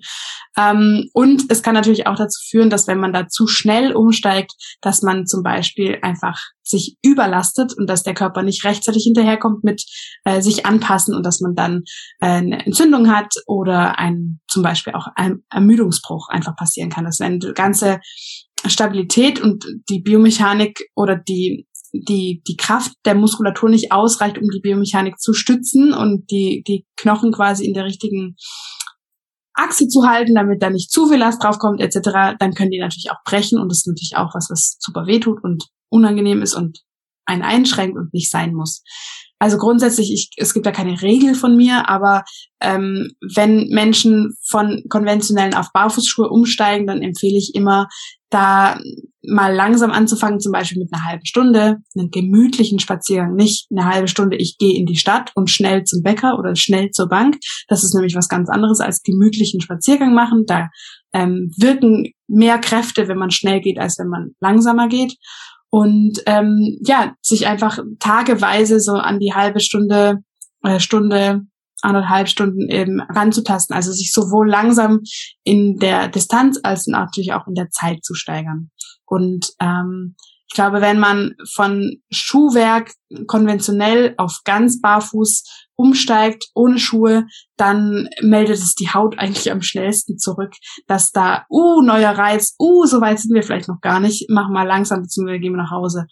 Ähm, also ich glaube, das merkt man da schon am ehesten, vor allem weil Barfußschuhe trotzdem ja noch was von der Reibung und vom Aufprall, ähm, von der Wahrnehmung des Fußes auch wegnehmen. Und ähm, barfuß spürt man da einfach doch nochmal ganz schön viel mehr. Mhm. Ja, hast du einen Favorit von Barfußschuhen? Die, die passen. Hm, okay, ja. Ja, also an meiner Antwort hat man vielleicht gemerkt, dass ich das ungefähr siebenmal am Tag gefragt werde. Es gibt ganz unterschiedliche Fußformen und ganz unterschiedliche ähm, Volumina und Zehenformen und so weiter. Ähm, es ist wichtig, dass man seine Füße korrekt ausmisst. Wie das geht, kann man auch bei uns gratis äh, in einem PDF lernen. Und dass man dann eben die richtige Schuhform und die richtige Schuhart auch für sich findet und ähm, das eben nicht andersrum macht, sich nicht sagt, ah, okay, ich habe jetzt hier gerade Bilenka gesehen, die sehen schön aus, ich kaufe die mir in Größe 41, weil ich habe immer schon 41 gehabt, sondern dass man seine Füße richtig ausmisst, äh, da auf jeden Fall 1,2 Zentimeter nach vorne hin mit dazu kalkuliert, damit man schön abrollen kann. Wenn man ein Kind hat, das noch im Wachstum ist, dann auf jeden Fall noch ein bisschen Zusatz äh, zum Reinwachsen mit dazu kalkulieren und zur Breite hin ein bisschen rechts und links, dass der Fuß sich auch ein bisschen auf, ähm, also ausspreizen kann, während er die Last aufnimmt und dann wieder abgeben kann und dann nicht eingeschränkt wird. Lauter solche Dinge. Ähm, da bereiten wir gerade auch ein umfassendes E-Book vor, beziehungsweise E-Book ist nicht mega umfassend, also da steht alles drin, es ist jetzt nicht 100 Seiten lang, aber wir machen eine, eine Excel-Tabelle, die sicherlich schon online ist, wenn dieser Podcast online ähm, ist. Mm in unserem neuen E-Book, wo wir ganz minutiös beschreiben, welche Schuhmarke schmal ist, welche breit, welche mehr Platz am kleinen Zehen hat, welche weniger, wo es Gummistiefel gibt, Sandalen etc. pp. Schmale Ferse, breiter Spann, äh, hoher Spann und so weiter und so fort. Also da gibt es mittlerweile unfassbar viele Hersteller, über 60 Stück und ähm, dementsprechend viel Variabilität auch äh, für die verschiedenen Fußformen. Also nein, kurze Antwort, äh, es gibt nicht den perfekten Schuh für alle Füße, sondern das ist unterschiedlich, weil alle Füße unterschiedlich sind. Ja, sehr schöne Antwort, ja. Nee, ist ganz witzig, weil äh, bestimmt kriegst du das auch super oft irgendwie gesagt oder gefragt, weil ja. mein Lieblingsschuhmarke, also nicht, weil ich die Marke ganz toll finde, sondern weil sie mir passen. Ja, weil es mein Fuß irgendwie ist, weil sie mir passen seit vielen, vielen Jahren, ist halt, ja. äh, sind halt Vivo Barefoots praktisch. Mhm. Und ich muss natürlich irgendwie ein bisschen äh, schmunzeln dann, wenn du ja Vivi Barfuß dich nennst. Und dann ist natürlich ein Gedanke, bist du verbandelt mit Vivo Barefoot? Ist Vivi, Vivi Barfuß mit Vivo Barefoot verbandelt. Aber das ist Zufall. Mhm. Nee, das ist äh, Zufall. Also ich bin zwar auch Engländerin, also wie quasi Vivo Barefoot, ähm, aber nee, ich wurde tatsächlich auch schon gefragt. Also ich bin zwar schon steil gegangen in meinen Anfänger-Unternehmerjahren, aber ist nicht ganz so steil, dass ich auch noch eine krasse Fußschuhmarke äh, auf, aufgezogen habe. Ähm, was du gerade gesagt hast, weil die einfach deinen Füßen passen, ist auch eine interessante Aussage, weil selbst Vivo Barefoot, man glaubt es kaum, haben ähm, unterschiedliche Designer und Designerinnen und unterschiedliche Schuhformen entwickelt in den letzten Jahren. Also das verändert sich auch. Ähm, die haben sind mittlerweile unfassbar schmal geworden im Vergleich zu früher. Also ich hatte früher auch Vivos und die haben mir auch ja. früher gepasst. Ja. Äh, meine Füße sind nicht maßgeblich breiter geworden. Äh, die sind schon immer zehn Zentimeter breit, seit ich die messe, seit zehn Jahren. Und ähm, Vivos sind einfach schmaler geworden mit der Zeit und die, das unterscheidet sich auch von Modell zu Modell. Und leider, warum auch immer, wahrscheinlich weil es marketingtechnisch ein bisschen praktischer ist, gibt Vivo Barefoot nicht die korrekte Innenlänge und Breite an, sondern die sagen einfach, das ist Größe 40, dies fällt regelgerecht aus. Fertig. Das machen andere Schuhhersteller auch. Ähm, das finde ich super schade ähm, weil das dann natürlich auch mega kompliziert ist, sich das dann rauszusuchen. Modell XY hat Breite so und so und so weiter, aber so ist es halt. Aber es gibt auch Schuhmarken, die ihre Füße, äh, ihre Schuhe ausmessen und das dann auch öffentlich bekannt geben, wie breit und wie lang die Innensohlenlänge oder die Innenbreite des Schuhs ist. Ja. Ja, gut, spannend, gut zu wissen. Genau. Ja, ähm, ich bin ansonsten, also gut, wo damals, wo ich angefangen habe, ich denke vor ja, ungefähr zehn Jahren Barfußlaufen, vielleicht, vielleicht ganz kurz zu meinem Hintergrund dann noch, ich hatte ja. viel Kraft-3-Kampf gemacht, hatte Knieschmerzen ein bisschen bekommen und hatte dann gemerkt, okay, Barfußlaufen ist irgendwie ein Ding, habe damit angefangen und ähm, habe dann nie wieder Knieschmerzen gehabt. Also kann Zusammenhang geben, muss aber nicht, war aber meine Beobachtung. Damals mhm. gab's halt nur diese äh, Five Fingers. Ja, die habe ich immer getragen. Fand ich super nervig insofern, dass jeder hat dann auf die Füße geguckt. Damals war das noch absolut exotisch. Ja. Jeder schaut dann nur auf die Füße. Hätte ähm, auch. ja, ja, aber es, es gab ja nichts anderes, genau. Ja. Ähm, dann noch ganz kurz, bevor ich, ich möchte deine Meinung dazu wissen, aber noch wie ich damals angefangen habe als 18-, 19-Jähriger, war selbstverständlich als 18-, 19-jähriger Mann, ja, ich gehe halt vier Kilometer laufen bei den Barfußschuhen, habe danach sieben Tage ganz schlimme Schmerzen im Unterschenkel, in allen Bändern, aber nach sieben Tagen geht's wieder, also laufe ich dann fünf Kilometer, warte wieder sieben Tage und mache das für ungefähr ein halbes Jahr. Oh. Hab dann, aber mein Körper war ja so jung und kann so kompensieren, dass ich das Ganze überlebt habe und seitdem nie wieder Probleme habe. Aber es ist natürlich eine Methode, ähm, ja. Ist brutal. ist brutal, ja. Die ist so brutal, wie ich dich auch als, äh, aus Erzählungen von Simone zum Beispiel kenne. Da denke ich hier gerade so an diesen großen äh, Krug oder an so ein Pintglas, in dem einfach alle Supplements und alle guten Stoffe in einem Smoothie vermischt zu einem widerlichen Preis vermanscht sind und du das halt einfach ext wahrscheinlich. Oder noch schön langsam einspeichern. Ich habe mich da, hab mich da stark verändert in den letzten Jahren tatsächlich, ja. Oh, okay. Man kommt Aber der Ruf eilt dir voraus. Ja, ich weiß, genau. das ist okay. Ich oh, probiere auch gerne Sachen aus und kann dann davon berichten, was man eher nicht tut. Ja, soll. mega gut, auf jeden Fall. Voll gut. ja. Nee, aber genau, ich wollte von dir wissen, die, die ähm, Fingerschuhe letztendlich. Ähm, ja. Was hältst du, hältst du davon, auch aus physiotherapeutischer Sicht? Ähm, wenn sie dir passen, kann man die, kannst du die tragen. Also bei mir ist, ähm, also meine Beobachtung mit diesen Dingern ist, dass, also ich habe gar keine Probleme mit denen. Ich fand die auch immer geil und ich fand das Gefühl auch gut, da drin zu ähm, sein und so. Ich habe auch kein Problem, meine Zehen da einzufädeln. Das geht ruckzuck. Aber ähm, jeder, jeder Zeh ist halt unterschiedlich. Und mhm. ähm, meine kleinen Zehen sind zum Beispiel einfach viel zu kurz. Da hat's vorne mehr als eine Daumenbreit äh, platt äh, Platz gehabt, bis die quasi angefangen haben. Das heißt, äh, die haben mir eigentlich nicht gepasst. Die haben mir auch von der Breite her nicht wirklich gepasst. Aber in Ermangelung ähm, der Auswahl an Trailschuhen früher auch hauptsächlich hatte ich dann die, ähm, weil da gab es von Vivos äh, zwar schon welche, aber die hatten halt nur so eine ganz normale Allrounder oder Straßenschuhsohle und eben nichts mit Grip. Und deswegen habe ich die damals, glaube ich, getragen. Ähm, grundsätzlich, es gibt, glaube ich, eine Studie, die ähm, zeigt, dass die ähm, Ansteuerung und die Stabilität des Fußes schlechter ist, wenn die kleinen vier Zehen voneinander getrennt sind und nicht in einem Compartment sozusagen sind. Aber ich würde sagen, dass es so marginal ist, dass man da, wenn man da keine Probleme, neurologische Probleme in dem Bereich hat, dass man da mal ein Auge zudrücken kann. Ähm, ja, ich habe jetzt keine mehr Five Fingers, weil sie mir eben nicht richtig passen, weil die mir zu schmal sind und weil die Zehen meiner Zehenform auch nicht richtig passen. Aber ja, ansonsten kann man das machen, wenn man Bock hat. Hm. Cool. Ja, und was ist mit ähm, ja, Flipflops, Adiletten oder mhm. Sandalen wäre wieder ein anderes Thema wahrscheinlich so. Ne? Aber wie ist da ja, also man, man kann das eigentlich einkategorisieren in hinten geöffnet oder hinten geschlossen Sandale. Mhm. Und Flipflops und Adiletten sind ja hinten offen. Und da ist es häufig so, dass die Menschen eben greifen mit ihren Zehen, um diese Sandalen an ihren Füßen zu behalten. Und das kann zum Beispiel eine aufkeimende Plantarfaszitis richtig befeuern, weil das einfach bei jedem Schritt wird ja dann diese Greifübung ausge, ausgeübt und genau dort, wo, ja, oder de, der ganze Part der Fußsohle wird da eben sehr belastet oder sehr trainiert und das kann eben für manche auch mehr Schmerzen ähm, bedeuten als weniger und deswegen rate ich grundsätzlich von Schuhen, die hinten nicht äh, ein Riemchen haben oder sowas ab. Genau. Mhm.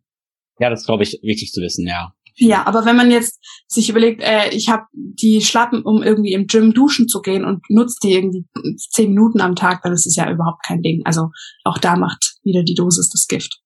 Ja. Ja, was mich auch frage, wenn ich dann, ähm, sag ich mal, lange wandern gehe, in den Bergen zum Beispiel, oder ein anderes Beispiel, ich laufe, mache jetzt lange Läufe, ein Marathonläufer oder irgendwie sowas. Ähm, das wirst du ja schon auch oft gefragt. Was, äh, was empfiehlst du da an, an Schuhen? Für spezielle, für solche, solche Sachen?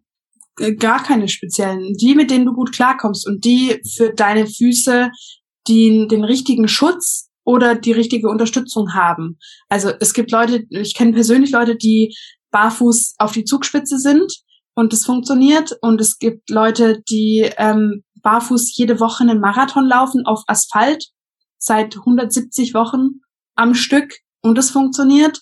Ähm, das gibt natürlich auch Leute, die das hammerhart überfordern würde, die äh, einfach nicht nur von der Haut, sondern auch einfach äh, von der Kapazität, von der Stärke und von der ganzen Funktion des Fußes da einfach nicht darauf vorbereitet sind. Ähm, und grundsätzlich bin ich, also ich habe momentan keinen Trailschuh, äh, weil ich auch nicht so viel laufe momentan und ähm, weil ich super gerne in Sandalen laufe. Also ich habe zum Beispiel Shama Sandals momentan. Ich habe immer das Problem, dass ich ähm, dann nach einer einer Zeit, wenn die Sandale eingelaufen ist eigentlich, dass ich da so wunde Stellen und so Blasen zwischen den Zehen bekomme. Also das ist auch nicht die Lösung, obwohl ich das jetzt schon auch schon so zehn Jahre oder sowas habe ich das Problem. Ich habe dann immer so Tapes und das ist alles irgendwie scheiße. Aber ja, grundsätzlich gibt es Leute, die in den kleinsten ähm, Lederschläppchen oder mit so richtig dünnen Riemchen einfach Marathon und Ultras laufen es kommt immer darauf an, passt dir der Schuh, passt der Schuh zu dir oder die Sandale, kommst du damit klar, ist es genügend oder ausreichend ähm, oder zu viel Schutz und Unterstützung für deinen Fuß oder nicht. Ja. Ja, sehr, sehr individuell. Ich persönlich, ich liebe auch die Sandalen. Ich merke, wenn ich da zu lange laufen gehe, habe ich eine leichte Reibung am Boden, sodass ich mir die Fuße wund laufe. Also zwischen Sohle und meinem mhm. Fuß habe ich zu viel Bewegung, wenn ich nackt bin und dadurch laufe ich mir Blasen. Ja, das, das liegt halt auch an der Lauftechnik, ne? Das kann auch sein. Oder dass meine Sandalen vielleicht auch nicht fest genug sind, praktisch. Ach so, dann, dann ja, okay, beides. Ja, genau, die Sandalen, meine Sandalen, also mein, mein Fuß reibt an der Sandale an sich und wenn da zu viel ja. Bewegung ist, weil die Sandale, glaube ich, nicht fest genug ist, weil ich das wieder unangenehm finde, ja. dann stehe ich irgendwann Blasen. Genau, ja, ich, persönlich gerne laufen. ich laufe ja sehr, sehr gerne, auch sehr, sehr lang gerne und trage da zum Beispiel wiederum so Merell. Ja. Äh, ich glaube, Vapor Gloves heißen die, die sind enger. Vapor Gloves sind die einzigen, ja. Genau, die sind super. Ja, genau, die sind schön schmal äh, und dann habe ich, das geht bei mir besser. Dann habe ich mehr, ein bisschen mehr Stabilität im Fuß, ähm, bisschen weniger Müdung vom Gefühl her und kann damit auch lange, lange laufen. Also, mhm. aber genau, ich frage das immer gerne und merke, hey, jeder hat unterschiedliche Erfahrungen. Für jeden ja, ja, genau. Also je größer natürlich die Amplitude deines Schrittes ist äh, und je weiter du weg vom Körperschwerkraft äh, oder vom Körperschwerpunkt aufkommst mit deinem Fuß beim Laufen, wo du ja in der Luft bist am Anfang und dann nur einen Fuß auf dem Boden hast, ähm, desto größer ist natürlich auch die Reibung. Ähm, genau. Und da kann man mit der Lauftechnik ganz viel machen im Prinzip. Ähm, mhm. Ja. Und barfuß laufen ist auch der, der ehrlichste Feedbackgeber zum Laufstil. Also da merkt man einfach am meisten, ähm, wo man noch nicht ganz rund läuft sozusagen. Das ist, ja, das ist eine ziemlich coole Aussage tatsächlich, ja. Ich finde es auch total schön, wenn man barfuß läuft, man merkt, wie man viel mehr anspannt. Also wie man teilweise, man läuft vorsichtig und dadurch merkt man aber auch ganz viel Aktivierung der Hüfte und so weiter. Und das finde ich auch sehr, sehr interessant. Wenn man merkt, wenn man dicke Schuhe trägt, dann plumpst man oft so, weil man eben gar kein Feedback eigentlich hat. Und ja, Feedback ist gut. Genau. Ja, du hast im Vorgespräch ein Projekt angesprochen, wo du darüber gesprochen hast, hey, ähm, Kinder, Eltern barfuß laufen in diesem Zusammenhang. Und mhm. da würde ich mich freuen, wenn du da ein paar Gedanken dazu teilen könntest und ja, wenn du ein bisschen ja. inspirieren könntest.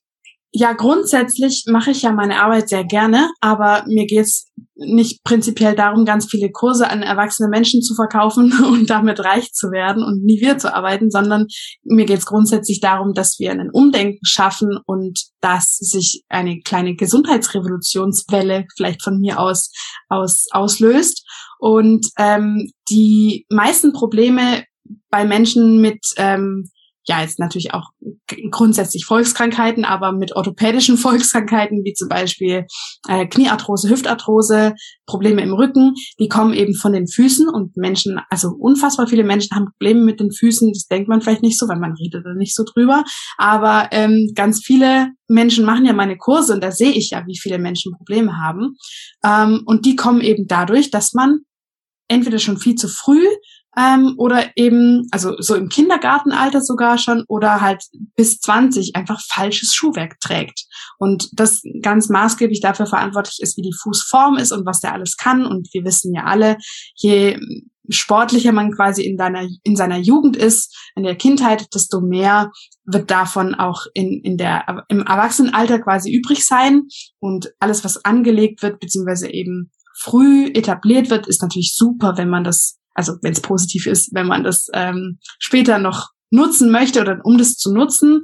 Genauso natürlich als Negativbeispiel geht es natürlich in die andere Richtung genauso. Wenn man sich, wenn man schon als Kind irgendwie Diabetes Typ 2 hat, dann wird es super schwierig, das als Erwachsener loszuwerden. Aber jetzt, um mal bei den Füßen zu bleiben und warum ich das ähm, mache, ich kläre ganz viel darüber auf, dass Kinder, ähm, wenn sie schon laufen können, dann erst Schuhe bekommen, dass man auf die Socken, auf die Strampler und so weiter achtet, dass man da eben gu guckt, ähm, dass die Kinderfüße da gesund bleiben und im Prinzip kommen ja 99 Prozent mit gesunden Füßen auf die Welt. Es ist nur die Frage, was passiert zwischen ich bin mit gesunden Füßen auf die Welt gekommen und äh, ich bin jetzt 36 und habe Fußschmerzen. Was passiert in dieser Zeitspanne?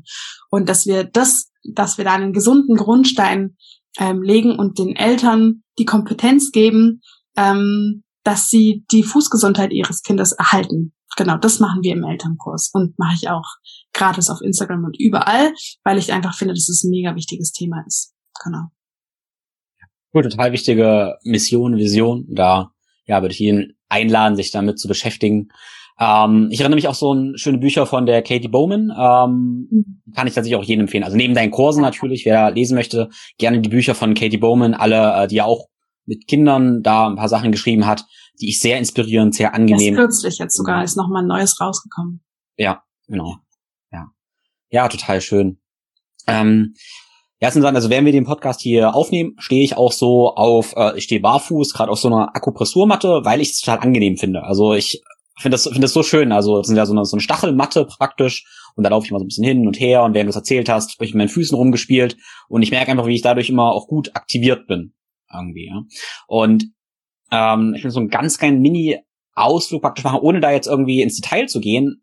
Aus, äh, weil ich habe dich davor gefragt, hey, Fußreflexion, hast du dich damit beschäftigt? Und du meintest, ja, du hast dich ein bisschen damit beschäftigt, aber die Wissenschaft dazu ist sehr schwammig.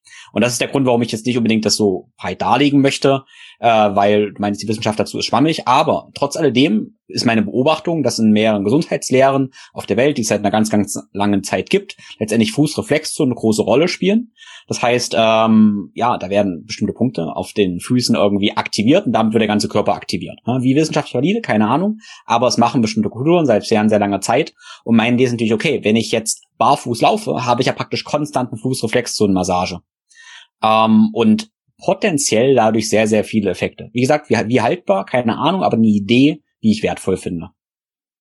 Genau, und es kostet auch nichts. Einfach Schuhe ausziehen, rausgehen und schon hast du gratis Massage. das, das finde ich so krass, weil wir gehen irgendwo hin zu einer äh, Fußmassage, ist total wunderbar, mache ich auch total gerne an sich, zahlen dafür aber viel Geld, dafür, dass wir uns in den Füßen rumdrücken und danach gehen wir wieder in, in Schuhe und verstecken die wieder. Und das finde ich irgendwie so ein bisschen fast merkwürdig, weil dann kann, wenn ich barfuß laufen würde, hätte ich das ja vielleicht den ganzen Tag. Ja, also es sind bestimmt zwei unterschiedliche Erlebnisse, sich die Füße massieren lassen und ja, ja, ähm, draußen im Wald zu sein. Beides finde ich übelst nice, ähm, wenn man, wenn es eine gute Massage ist natürlich.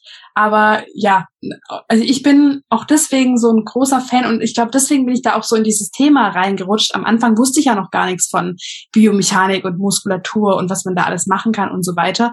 Ich war einfach nur von dem Gefühl fasziniert, das ich habe, wenn ich keine Schuhe trage. Und das hatte ich tatsächlich tatsächlich schon, als ich in der Schule war und ähm, meinen Schulweg quasi ohne Schuhe gemacht habe oder in die Schule gekommen bin und dort die Schuhe ausgezogen habe in den ersten drei Minuten und sie dann für den Heimweg vergessen habe in der Schule. Also wie oft habe ich schon Schuhe irgendwo vergessen? Äh, ganz oft. Und ähm, ich glaube, das ist einfach, also mich bringt es ganz arg schnell ins Hier und Jetzt einfach mehr zu spüren und mit meinen Füßen tatsächlich den Untergrund und jedes Steinchen und Stöckchen und äh, Matsch und Wiese und was weiß ich nicht alles zu spüren. Und das ist so, glaube ich, grundsätzlich der die Grundmotivation gewesen, mich damit mehr zu beschäftigen, einfach weil es sich für mich so gut und so richtig angefühlt hat. Und das ist eben was, was ähm, ja ich unbedingt weiter in die Welt tragen möchte, einfach weil es mega genial ist für mich. Und zweitens natürlich, weil diese ähm, die Wahrnehmung mit den Füßen eigentlich mega genial ist als, als Säugling, als Baby, als Kleinkind. Und wenn wir die nicht verlieren, ähm, dann haben wir, glaube ich, ganz viel gewonnen. ja, wunderschön. Und ich finde das so schön, was du gesagt hast. Ja, in, am Ende des Tages reicht es vielleicht manchmal einfach zu wissen, okay, das ist ein gutes Gefühl und dem zu folgen und das deshalb zu tun. Ähm, und wir haben jetzt, glaube ich, ganz viel erläutert, warum das biomechanisch ganz viel Sinn ergibt, könnten da noch unendlich weiter. Ich glaube, du kennst ja Manolo auch ganz gut. Ja. Ähm, ja, der ja auch absoluter Fuß- und Biomechanik-Nerd ist. Ja. Die, die ich immer noch habe, ist ja auch dieser, boah, ich weiß nicht, wie ich das nennen soll, vielleicht bioenergetische Perspektive, ähm, wo ich schon das ganz starke Gefühl habe, ähm, wenn ich jetzt barfuß im Wald bin, dann habe ich einen Kontakt zum Boden, ich erde mich, ich habe diese Verbindung mit der Natur und das macht auch ganz, ganz, ganz viel auf, auf ganz verschiedenen Ebenen. Ich finde auch, das ist auch eine, ich denke, das ist ein großer Aspekt auch neben der Biomechanik, warum wir uns deshalb gut fühlen. Ja, ja. Also wenn es ein, eine, eine Aussage gibt, die fast jeder aus meinem Kurs nach drei, sechs, acht Wochen, neun Wochen, zehn Wochen sagt, ist, dass ähm, sie ihre Füße viel mehr wahrnehmen. Und das finde ich ist ähm, natürlich einfach ein kleiner, kleiner Teil äh, oder eine, eine kleine Aussage so für vielleicht manche, aber für mich ist es was, was äh, total groß ist, weil ich das mega gut finde, wenn man seine Füße einfach besser spürt und da vielleicht auch einfach mehr Dankbarkeit dafür entwickelt, weil die tragen uns den ganzen Tag meistens schmerzfrei. Und ähm, das ist einfach was, was richtig schön ist, wo man ruhig auch ein bisschen äh, reinspüren kann und Aufmerksamkeit für haben kann, glaube ich. Ja.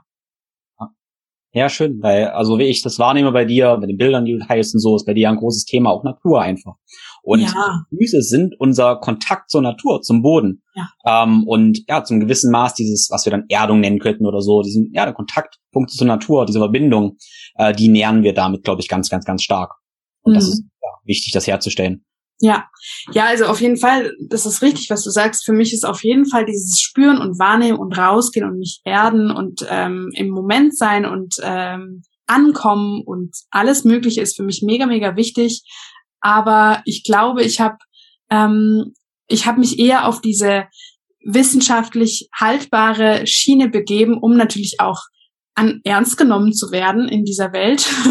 Und habe ähm, aber auch natürlich, weil ich da eine riesige Begeisterung für habe und mich voll in dieses Thema einnörde, einfach weil ich nicht nur diese äh, vielleicht ein bisschen spirituellere oder esomäßigere Seite oder naturverbundene, so könnte man das äh, sehr viel wertfrei ausdrücken, Seite habe, sondern eben auch diese Nerd-Seite, diese Physio-Seite, die sich da voll in die ganze Thematik einnörden möchte und immer noch weiter lernen möchte, weil ich die eben auch habe. Also deswegen ist es, vielleicht ist es ja so ein bisschen lauter geworden von dem, was ich nach außen gebe, was ich da so begeisternd finde, was alles ähm, physiologisch so abläuft und biomechanisch.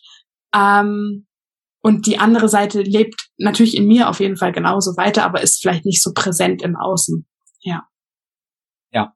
Ja, ich finde das total, ähm, das, was du sagst, finde ich wunderbar und perfekt. Also ich, ich persönlich bin halt so alles. Meine Aufgabe ist immer so, nichts und alles zu sein, alle Perspektiven da irgendwie einnehmen zu können oder zu, zu dürfen irgendwie auch. Und was ich aber ganz viel mache, ist eben, ich probiere immer die Leute, meine Hörer halt da abzuholen, wo sie jetzt gerade sind. Mhm. Und das ist oft eher diese ähm, ja biomechanische Ebene, wo ich auch irgendwie herkomme so. Und dann, wie du vielleicht nicht gemerkt hast, dass ich zum Schluss ganz gerne immer mal diese anderen Perspektiven noch so ein bisschen mit einfließen. Mhm. Und dann jeder so ein bisschen damit connecten kann. Immer so eine Idee ja. kriegt, okay, vielleicht kann ich das mehr erforschen, vielleicht ist Spiri eh so, ah, jetzt hast du gesagt naturverbunden, interessant. Hm, naturverbunden, Spiri eh, ah, ist das ein Unterschied? Und damit lasse ich, mit den Gedanken lasse ich wieder den Hörer so ein bisschen alleine so. Weil das war ja interessant, was du gerade gesagt hast. Ne? Ähm, du hast es umformuliert, um dasselbe zu beschreiben. Ja. Und was der Einstieg ähm, für jeden ist, der ist dann immer unterschiedlich. Aber letztendlich ist das Ergebnis dasselbe, das Wunderschöne. Ähm, ja, dass wir irgendwie gesund, fit, glücklich, erfüllt in einem guten Leben letztendlich werden. Mit der Natur verbunden, mit allem verbunden. Und so weiter und so fort. Das hast du sehr schön gesagt, ja. Ja. Ja, und in diesem Sinne danke ich dir. Ähm, ja, ich will gerade eine, eine Frage, wie ich, wie ich die am besten formuliere. Wenn es noch eine, so ein Ding gäbe, so eine Message, die du an alle rausschicken könntest, praktisch, ja, die es alle lesen würden auf der ganzen Welt. Ähm, was wäre das? Ein Satz. ein, ein kleiner inspirierender Satz, ein Wort was auch immer. Also das, was ich als erstes gedacht habe, ist vielleicht nicht das, was ich unbedingt rausgeben sollte. Es ist esst mehr Schokolade. Ähm, was für Schokolade? Das, äh, am liebsten die Nirvana Rapunzel Schokolade in der orangen Verpackung. Das äh, meiner Ansicht nach, das ist die vegane, das ist einfach die allerleckerste. Aber ihr seid ja hier so ein richtiger Gesundheits-Nerdy-Podcast, ne? Das halt nee, nee, ich habe tatsächlich gerade auch einen Podcast noch davor gehabt ähm, und da haben wir uns auch über Schokolade unterhalten. Da ging es auch um Schokolade tatsächlich. Ja. Ich finde, Schokolade ist eines der wichtigsten Dinge im Leben, abgesehen von äh, Kuscheln und ähm, Barfußspaziergänge in der Sonne. Aber Schokolade, ähm, Schokolade und Kuscheln zusammen. Oh, mega. Genau. Ähm, ja, was möchte ich mitgeben? Ich glaube, bewegt euch ist so mitunter das Wichtigste, weil wir ja ganz, ganz viele andere laute Stimmen haben, die alle anderen Dinge schreien. Aber rausgehen in die Natur, euch bewegen mit natürlichem Licht. Ja, das ist, glaube ich, am allerwichtigsten für unsere momentane Situation. Ja, dann würde ich sagen, lassen wir es so stehen. Bewegt euch. Was du davor gesagt hast, was der erste Impuls war, esst mehr Schokolade, auch das würde ich fast so stehen lassen. Ich würde noch sagen, esst gute Schokolade, schaut ein bisschen, wo die herkommt, dass die Kakaobauern auch da glücklich sind letztendlich. Mhm. Das ist eine ganz gute Sache. Und aber was, warum ich das jetzt nochmal kurz sage, ist, dass mein Eindruck ist, wenn du Schokolade isst, bist du dabei freudig und glücklich. Du hast oh, yes. kein Reuegefühl oder irgendwas. Und das ändert alles. Seid, wenn ihr Schokolade esst, dann dann freut euch richtig. Freut euch, ja. Lebensfreude, ja. Ja. Und das ist eine wichtige Message. Ich habe ja, noch cool. nicht gefrühstückt, muss also noch nicht gegessen. Es ist 12.20 Uhr, jetzt habe ich Bock auf Schokolade. Sehr schön. Cool. Ähm, ja, ich danke dir vielmals für deine Zeit und alles, über das wir gesprochen haben, sprich den Selbsttest, ähm, alle deine Kurse verlinke ich in den Show Notes. Ähm, ja, auch den Schuhvergleich, wenn der dann schon online ist. Ähm, genau, das wird alles in den Show Notes verlinkt. Genau, und ist dann in E-Book ist es dann genau kein Schuhvergleich, aber ja. Genau. genau. Dann gerne nachschauen. Super, gerne, vielen Dank. Danke, dass du äh, mir so schöne Komplimente gegeben hast und meine Arbeit so wertvoll findest und mir die Möglichkeit gegeben hast, hier deine Fragen zu beantworten. Vielen Dank. Ja, auf jeden Fall. Sehr schön. Danke dir. Vielen lieben Dank fürs Zuhören. Ich hoffe, du konntest einiges mitnehmen und hast jetzt Motivation getankt und vor allem auch klare Action Steps, wie du eben mehr barfuß laufen kannst und warum du das tun solltest. Ich lade dich ein, den Freunden und Kollegen davon zu erzählen, weil Teilen ist Heilen, wie mein Kollege Bernd Stößlein immer sagt. Und das kannst du einerseits tun, indem du eben direkt davon erzählst, aber auch sehr gerne einen Screenshot auf den sozialen Netzwerken teilst.